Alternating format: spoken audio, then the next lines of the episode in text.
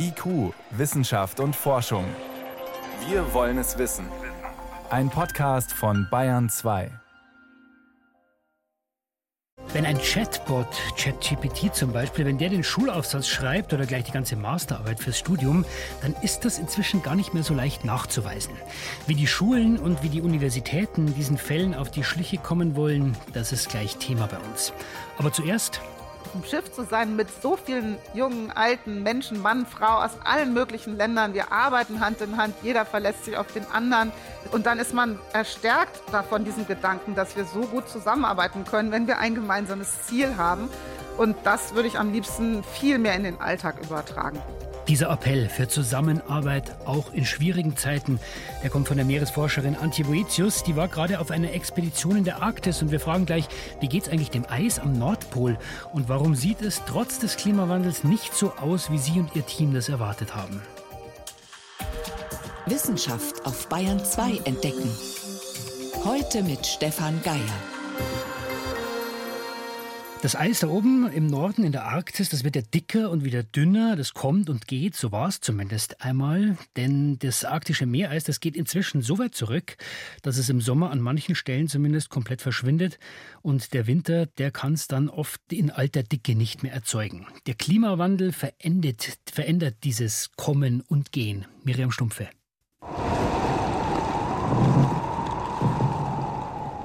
Ein Eisbrecher pflügt durch arktisches Meereis bis zum Nordpol. Das war Mitte des letzten Jahrhunderts noch undenkbar. Mehrere Meter dick war die Eisschicht dort, auch im Sommer im Durchschnitt dreieinhalb Meter. Inzwischen ist das Eis, das im Sommer das Nordpolarmeer bedeckt, oft nur noch einen guten Meter dick. Die Arktis erwärmt sich doppelt so schnell wie der Rest der Welt, das setzt dem Meereis zu. Es wird nicht nur dünner, sondern bedeckt auch immer weniger Fläche. Früher erstreckte sich die Eisfläche selbst im Sommer noch fast über das gesamte Nordpolarmeer, reichte bis an die Küsten Sibiriens, Kanadas und Alaskas. Inzwischen zieht sich das Meereis während der warmen Monate oft auf eine Fläche zurück, die nicht einmal halb so groß ist. Das bisherige Rekordminimum 3,5 Millionen Quadratkilometer Eis, die sich rund um den Nordpol erstrecken, eine Fläche so groß wie etwa ein Drittel des europäischen Festlandes. Das war im Jahr 2012. Wie sehr das Eis sich verändert hat, das sieht man auch am Nordpol. Den steuern inzwischen nicht nur Forschungseisbrecher an, sondern sogar Expeditionen mit Touristen. Der Trend ist also eindeutig. Das ewige Eis, so haben wir es ja eigentlich immer genannt, das schrumpft gewaltig. Und die Frage ist, welche Folgen hat das ja für uns, für die Natur in der Region, auch für den ganzen Planeten? Das versuchen Forscher am Alfred-Wegener-Institut in Bremerhaven regelmäßig herauszufinden, und zwar mit dem Eisbrecher Polarstern. Da fahren sie dorthin, nehmen Proben auf dem Eis, unter dem Eis, in der Tiefsee, in der Luft. Kurz, die vermessen alles, was geht. Und dieses Jahr war ein besonderer Gast an Bord, der Polarstern, die Direktorin des Instituts persönlich, die Meeresbiologin Antje Boetius. Seit zwei Wochen ist sie zurück und meine Kollegin Miriam Stumpfe, die hat uns ja gerade schon vom arktischen Meereis erzählt, die konnte sie gleich nach der Ankunft befragen.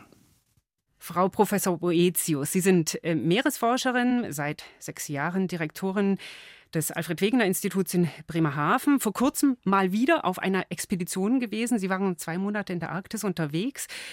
Wenn man nach so einer Expedition zum ersten Mal wieder das Festland in Europa betritt, an was muss man sich denn am meisten gewöhnen? Zuallererst an den Geruch. Äh, Land riecht, wenn man so lange draußen war im Eis, wo es ja nur sehr wenig Geruchseinflüsse gibt, dann riecht man das Grün und man sieht es auch und es ist alles so wuselig. Äh, ja, das ist schon besonders. Nach zwei Monaten verändert sich da die Empfindsamkeit und das Gemüt. Wie lange braucht das, um sich wieder dran zu gewöhnen? Geht dann ganz schnell. Es sind ein paar Tage. Bei mir ist immer so ein Effekt, dass ich zuerst in den Gesichtern von Menschen um mich herum die Gesichter derer auf der Expedition sehe, weil man ja so lange einfach immer nur die gleichen Menschen um sich hat und keinerlei anderen Einflüsse. Aber eigentlich gewöhnt man sich dann auch ziemlich schnell. Wir sind durch einen schweren Sturm nach Hause gekommen und einige der Mitfahrenden haben mir berichtet, sie sind dann ein klein bisschen landkrank gewesen. Wenn man vorher immer durchgeschüttelt wird und plötzlich steht alles still, kriegt man so ein bisschen Landkrankheit manchmal. Landkrankheit. Wusste ich auch nicht, dass es es gibt. Aber lassen Sie uns über die Arktis reden, da wo Sie jetzt unterwegs waren. Wir haben dieses Jahr viele Rekordmeldungen zu Hitzeextremen hören können. Es gab so viele Waldbrände wie nie in Sibirien, Kanada. Das Grönlandeis ist im Sommer in einem Rekordtempo getaut. Die Oberflächentemperaturen der Ozeane, die waren im Sommer so warm wie nie. Da fragt man sich, dem ewigen Eis in der Arktis, wie geht's dem dieses Jahr? Genau, haben Sie das richtig gesagt. Wir sind mit einer ganz negativen Erwartung losgefahren zum 1. August. Da haben wir gedacht, wir werden wahrscheinlich einmal mehr bei einem gigantischen Mehr als Minimum unterwegs sein. Und als wir dann im Eis waren, dann schien uns plötzlich alles anders. Das Eis sah anders aus. Es hatte eine ganz andere Form, eine andere Dicke, eine andere Verteilung. Und dann haben wir die Daten auch von der Fernerkundung zusammengenommen. Und so haben wir dann festgestellt, dass durch ein Wetterphänomen wir also ein Eis hatten, was von woanders herkam als normal.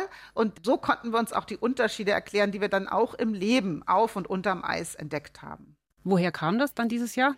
Das Eis wird normalerweise, und so war es in den letzten Jahrzehnten, geboren auf den sibirischen Schelfen.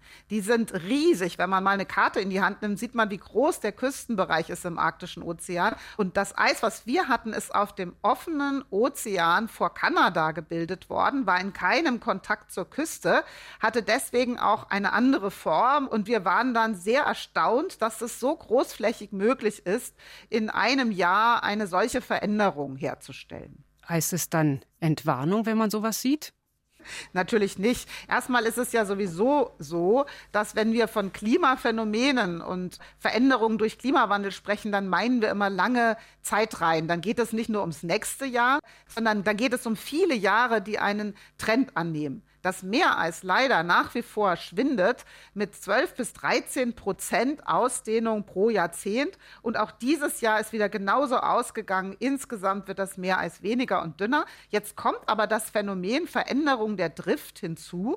Wir merken, und auch das ist vorhergesagt, dass das Meereis des Arktischen Ozeans und auch sein Leben immer mehr Spielball von Wind und Wetter wird. Und das ist eine Warnung. Das ist das, weswegen wir Alarm schlagen. Sie haben die Folgen des Erwärmungstrends Trends auch gesehen, zum Beispiel an den Algen dort? Das haben wir gesehen. Wir schauen ja eben nicht nur aufs Eis, sondern wir fragen uns auch, was macht die Veränderung des Meereises mit dem Leben?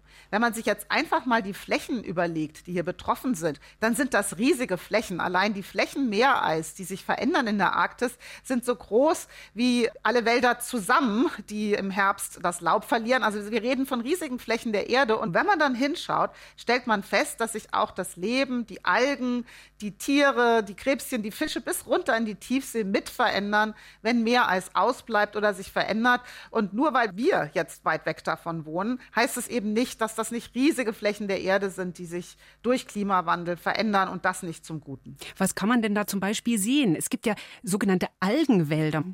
Ja, wenn man diese Algenwälder sieht, dann hängt unterm Eis, eigentlich, so kenne ich das alte Arktiseis, da ist es voll von Leben, grün, braun, manchmal rötlich. Das sind Einzeller, die lange Fäden bilden, in Kolonien wachsen. Besonders eine Eisalge ist berühmt, Melosira arctica heißt sie. Und dieses Jahr war eben so erschreckend, weil das Eis von unten tot war. Es war einfach nur weiß, abgeschmolzen. Hier und da gab es Schwärme von quallenartigem Leben. Aber das, was wir da kennen, diese Unter Eiswälder, die waren einfach weg und auf einer riesigen Fläche. Ich war wirklich, ich konnte es nicht fassen und Sie müssen sich das so vorstellen, man ist auf Expedition, dann sagt man, okay, das war jetzt die erste Station, hier ist es schon komisch, wir fahren mal weiter. Die zweite Station, nee, vielleicht sind wir eine Ausnahme, dritte Station, vierte Station. Und dann in der Hälfte der Fahrt haben wir uns erst getraut zu sagen, nee, dieses Jahr ist wirklich alles anders. Das Eis ist abgeschmolzen von unten, es sieht tot aus und das Leben darunter reagiert darauf. Wie wird es dann nächstes Jahr sein, wenn dann noch El Nino dazu kommt. Also solche Fragen stellen wir uns dann in dieser Beobachtung. Was kann man sich da für Folgen ausmalen? Ja, es kommen ja jetzt noch heißere Sommer dazu. El Nino beginnt und wird seine stärkste Auswirkung in den nächsten Monaten haben. Und da der arktische Ozean ja einen Zugang hat vom Atlantik und vom Pazifik und natürlich die warme, feuchte Luft auch dazu kommt, die da reinwehen kann, dann sind wir nach wie vor gewappnet eben, dass wir in den nächsten Jahren eine weitere enorme Abnahme nicht nur des Meereises in Ausdehnung und Dicke sehen, sondern eben auch weiter einen Verlust von den Algen. Haben Sie trotzdem auch neue Dinge entdeckt oder sind nur Dinge verschwunden? Nein, wir haben auch viele neue Dinge entdeckt. Also immer, wenn man in solchen Regionen unterwegs ist, dann entdeckt man etwas Neues und wir messen erstmal alles, was wir sehen, an dem, was wir schon kennen. Und erstmal haben wir dann gesagt, meine Güte, 30 Jahre Arktisforschung, 30 Jahre Wissen und plötzlich ist alles anders. Das ist schon verrückt. Und dann mhm. haben wir am Meeresboden auch versucht, in Bereichen hinzuschauen, sind da vielleicht die Meereisalgen hingefallen und haben uns auch noch Seeberge angeschaut, erloschene Vulkane der Arktis und haben auch ganz neues Leben entdeckt, was wir noch gar nicht auf dem Zettel haben. Zum Beispiel eine riesige, wundervolle Seeanemone, wird einen halben Meter groß und wächst inmitten in der Arktis, wo es eigentlich immer nur um Nahrungsmangel geht und ewige Dunkelheit. Kaum gibt es was für alle zu fressen. Und da haben wir einen Seeberg gefunden, der so über und über voller Leben war. Riesigen Seeanemonen. Die das stehen ist, da aprikotfarben mit ihren Tentakeln und wedeln im Wasser. Genau, und man kann es nicht fassen, wenn man die vermisst und weiß, dass nirgendwo sonst so riesige Seeanemonen in der Arktis jemals beobachtet wurden. Und wir haben auch keine Antwort, ja, was fressen die denn? Es kann ja nichts von oben kommen, das würden wir ja dann sehen. Also immer zu verstehen, auf der einen Seite haben wir Beobachtungen und sind manchmal am Verzweifeln, wie schnell die Änderungen gehen. Und dann entdecken wir gleichzeitig auch immer Neues und freuen uns manchmal auch einfach nur voller Staunen und Respekt. Leben, Vielfalt auf der Erde. Meine Güte, was hast du für eine Geschichte? Und wer sind wir Menschen, dass wir da überall dran kratzen und es verändern? Mhm. Sie sind Direktorin eines großen Forschungsinstituts und ganz viele Forschungsfragen dort drehen sich auch um Folgen oder Prozesse der Klimaerwärmung. Wenn Sie jetzt von so einer Expedition zurückkommen, blicken Sie dann noch mal mit einer anderen Dringlichkeit auf die Arbeit, die Sie machen? Mir tun solche Expeditionen wirklich sehr gut, gerade in diesen Zeiten, wo man verzweifeln mag, was wir Menschen uns gegenseitig antun können. Da ist es auf dem Schiff zu sein mit so vielen jungen, alten Menschen, Mann, Frau aus allen möglichen Ländern. Wir arbeiten Hand in Hand, jeder verlässt sich auf den anderen. Es gibt keinen Streit und dann ist man erstärkt davon diesem Gedanken, dass wir so gut zusammenarbeiten können, wenn wir ein gemeinsames Ziel haben. Und das würde ich am liebsten viel mehr in den Alltag übertragen. Was müssen Menschen, die nicht wie Sie mit in der Arktis waren, was müssen sie unbedingt wissen? Sie sollten sich gerne ein bisschen mehr vernetzt mit dem da draußen fühlen. Viele Menschen, die in die Arktis zu Besuch fahren, die sagen dann ja oft, das hat mich verändert. Wenn ich hinschaue, wenn ich verstehe, wie besonders diese Landschaft ist, dann sollten wir Menschen einfach verstehen, sie hat auch was mit uns zu tun. Was dort geschieht, bleibt nicht dort. Es betrifft auch uns. Und wir wiederum wirken durch unser Verhalten auf diese fernen Lebensräume. Und das zu verstehen, das ist schon eine ganz wichtige Erkenntnis. Und dann sollte man sich immer solche Bilder vor Augen führen, wenn wir über Heizungen, über Verbrennermotoren und sonstiges reden? Ja, leider verzetteln wir uns so oft in diesen kleinteiligen Streits, weil wir, und das ist leider das Traurige, auch als Bevölkerung nicht genug gestärkt sind in diesem Vertrauen, wenn wir nur zusammenhalten, wenn wir die Ziele, die ja schon längst politisch beschlossen sind, mit Ehrgeiz umsetzen, dann kommen wir doch auch gut voran das ist nicht gut, wie es im Moment läuft. Dieses Gefühl, es ist so ungerecht. Die, die am wenigsten haben, müssen am meisten draufzahlen für die Erreichung des Transformationspfades. Das muss alles nicht so sein. Und die Wissenschaft hat empfohlen, wenn es um Transformation geht, dann soll alle mitkommen können. Man muss Veränderungsmut haben. Und da muss die Politik schon ordentlich mithelfen. Und wir sollten mehr Vertrauen haben, dass wir das auch schaffen. Nicht nur Arktis-Forscherinnen und Forscher können da ganz wichtige Dinge tun. Professor Antje Boetius war das, Meeresbiologin. Sie leitet das Alfred Wegener Institut Bremerhaven und ist frisch zurückgekehrt von einer Expedition in der Arktis. Vielen Dank. Sehr gerne, Frau Stumpe. Bayern 2. Wissenschaft schnell erzählt. Das macht heute Helmut Nordweg. Und Helmut, du weißt, woraus meine Kleidung besteht. Ja, ich schätze mal aus Baumwolle, bald jedenfalls. Hoffe ich zumindest, dass es Baumwolle ist. Ja. ja, bald kann ich das jedenfalls mit einem Smartphone feststellen, dank eines Infrarotmesssystems von Dresdner Fraunhofer Forschenden. Mhm. Wie so ein Stoff im infraroten Licht aussieht, das verrät nämlich, woraus er besteht. Es ist eine alte Analysemethode in der Chemie. Bisher braucht es dafür aber Laborgeräte. Also Riesendinger. Ja, und jetzt konnte das Messsystem extrem miniaturisiert werden. Im Smartphone gibt es es noch nicht, könnte man aber integrieren mhm. und es soll mir dann schon beim Kauf verraten, ob zum Beispiel eine Krawatte wirklich aus Seide besteht oder ob es ein billiges Plagiat ist. Mhm. Wichtig ist es auch für Textilrecyclingbetriebe, die dann Altkleider automatisch sortieren können. Und damit man nicht das ganze Stück abscannen muss, gibt es dann auch noch eine KI und die ist so trainiert worden worden, dass sie nach einer Kameraaufnahme von dem Kleidungsstück einen repräsentativen Punkt zum Messen auswählt und in ein paar Jahren halte ich dann nur noch mein Smartphone drauf und weiß Bescheid. Mhm. Jetzt bleiben wir beim Thema künstliche Intelligenz und reden mal darüber, wie viel Strom die verbraucht. Ich könnte mir vorstellen, re insgesamt relativ viel. Das ist richtig. Das haben Forschende aus Amsterdam ausgerechnet. Eine Anfrage braucht so zwischen drei und neun Wattstunden. Das klingt nicht nach viel, ist es auch nicht ungefähr so, wie wenn eine LED-Leuchte eine Stunde lang an ist. Aber Relativ wenig. Allein ChatGPT, über das wir ja gleich noch mal was hören, hat rund 200 Millionen Anfragen täglich und da ergibt sich weltweit schon bald ein Strombedarf von 80 Terawattstunden. Wie kann das, ich mir das vorstellen? Ja, das ist so viel wie Schweden oder die Niederlande heute verbrauchen.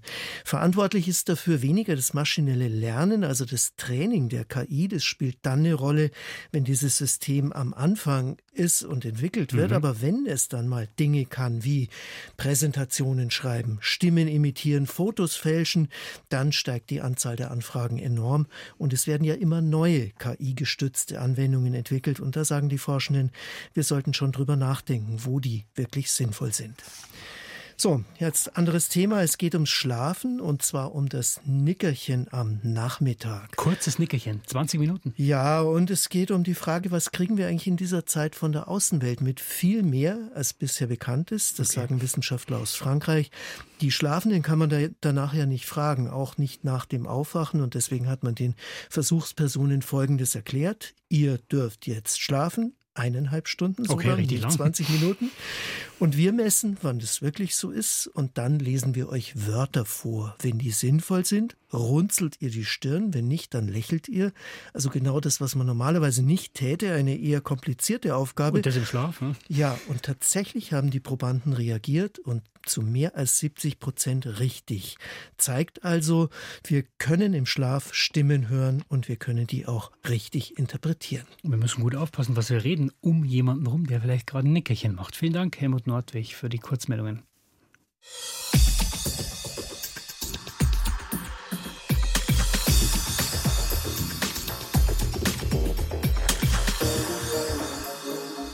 Es ist ja nicht so, dass Texte in der Schule oder im Studium nicht längst mit Ideen von sogenannten Chatbots, wir haben es gerade gehört, ChatGPT zum Beispiel, geschrieben werden.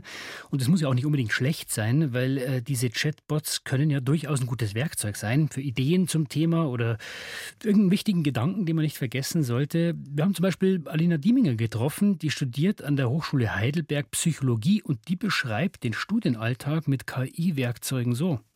Ich schreibe gerade meine Bachelorarbeit und dementsprechend muss ich auch gestehen, also ich nutze auch ab und zu KI-Tools. Es hat begonnen mit ChatGPT Brainstorming-Ideen. Was könnte ich denn bitte für eine These schreiben? In welchem Thema kann ich denn letztendlich meine Bachelorarbeit machen?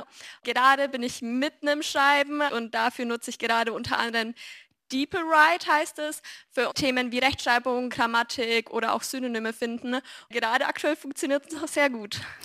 Problematisch wird das Ganze natürlich, wenn das, was der Chatbot dann ausspuckt, einfach eins zu eins übernommen wird. Warum ist das problematisch? Naja, erstens, weil die künstlichen Intelligenzen dahinter auch jede Menge Fehler produzieren.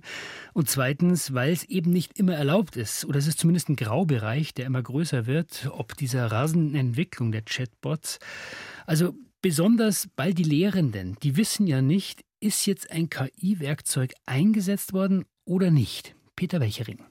An der Technischen Universität Dresden muss sich eine Prüfungskommission jetzt mit dem ersten Fall eines missbräuchlichen Einsatzes von KI-Werkzeugen bei einer Abschlussarbeit befassen. Alexander Lasch, Professor für germanistische Linguistik an der TU Dresden, setzt da auf sorgfältige linguistische Prüfung der schriftlichen Arbeiten. Dabei kommt ihm entgegen, dass nicht wenige Studierende den Text, den ein Chatbot auf ihren Eingabebefehl, auch prompt genannt, geschrieben hat, einfach direkt übernehmen. Alexander Lasch. Im Moment ist es tatsächlich so, dass die meisten ja unvorsichtig genug sind, einen Prompt an ChatGPT zu übergeben und dann das Ergebnis mit Steuerung C und Steuerung V in die eigene Arbeit zu integrieren. Das ist der dümmste denkbare Weg, wie man das machen kann, denn ChatGPT übersetzt möglicherweise im Hintergrund aus dem Englischen und hat einige Formulierungsspezialitäten, die man im Deutschen in der Form nicht erwarten würde.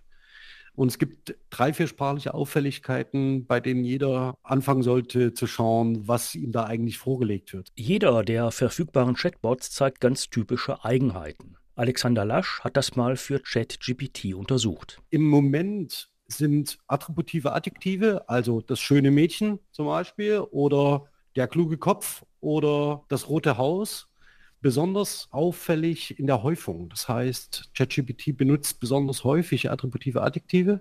Und das Zweite, was auffällt, ist eine Vorliebe für sogenannte Binominale, also Haus und Hof, ja, Reiter und Ross, und das fällt insofern im Deutschen ein bisschen auf, wenn so eine Binominale in eine Dreier-Klimax eingebaut werden. Also Haus, Hof und Reiter wären dann bei ChatGPT Haus, Hof, Reiter und Pferd.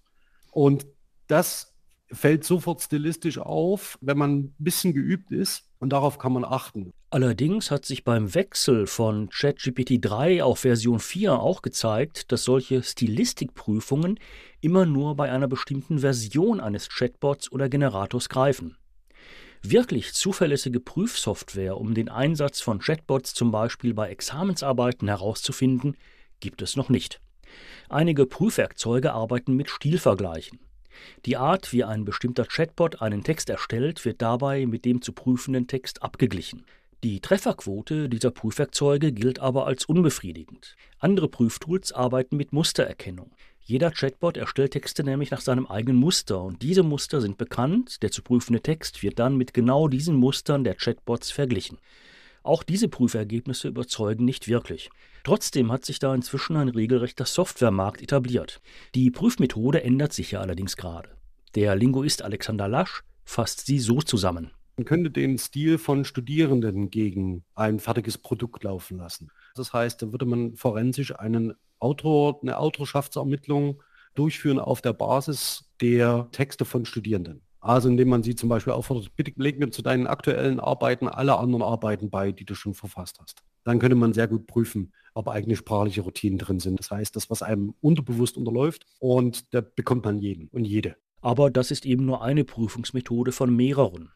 Und je mehr Energie bei der Täuschung mit Chatbots eingesetzt wird, umso aufwendiger gestaltet sich die Prüfung, ob ein Chatbot im Hintergrund mitgewerkelt hat. Das bedeutet, dass die Leute, die jetzt im Moment durch den Gebrauch von Generatoren auffallen, sich einfach nicht clever genug anstellen. Das muss man ehrlich sagen. Also ein How-To wäre, Google Bar zu fragen, bitte formuliere mir doch einen Prompt für ChatGPT, der folgendes leisten soll. Dann diesen Prompt an ChatGPT zu übergeben, das Ergebnis aus ChatGPT nach DeepL zu übergeben, von dort nach DeepL Write, das Ganze wieder nach ChatGPT und dann einen Text rausmachen. Und diese Verbindung von unterschiedlichen Generatoren, was die meisten auch nicht tun, die sorgt dann auch dafür, dass man seine Spuren faktisch bis ins Unkenntliche versteckt. Und das ist auch durch Prüfsoftware nicht mehr auffindbar im Moment, nicht zuverlässig. Prüfsoftware, die eine solche Verschleierungsmethodik aufdeckt, gibt es noch nicht. Ute Schmid, Professorin an der Universität Bamberg, schlägt deshalb vor, den Einsatz von KI-Tools als Hilfsmittel ganz pragmatisch zu kennzeichnen, statt groß in Prüfsoftware zu investieren. Dass man sagt, es fällt unter den Bereich Hilfsmittel und wenn man das Hilfsmittel nutzt, soll man es angeben und eben dazu die Prompts schreiben. Ich glaube, womit wir uns alle mehr beschäftigen müssen zukünftig ist, dass wir einsehen müssen, dass vielleicht wir in Zukunft selber weniger Inhalte generieren und dass wir entsprechend die Skills stärken müssen für kritische Prüfung von Inhalten. Das gehört in die Medienerziehung ab Stunde 1. Die gesamte Anlage der Hochschulausbildung, die Gestaltung der Prüfungsleistungen in den oberen Klassen der Schulen muss sich verändern, indem man zum Beispiel mehr mündliche Prüfungen in Ergänzung zu schriftlichen Arbeiten fordert. Eines jedenfalls können wir schon heute feststellen. Der vermehrte Einsatz von KI-Werkzeugen wie BART oder ChatGPT durch Studierende und Schüler wird das gesamte Bildungssystem massiv verändern. Die ersten Wandlungsprozesse werden jetzt angestoßen. Und soweit war es das vom IQ-Team für heute. Im Studio war Stefan Geier.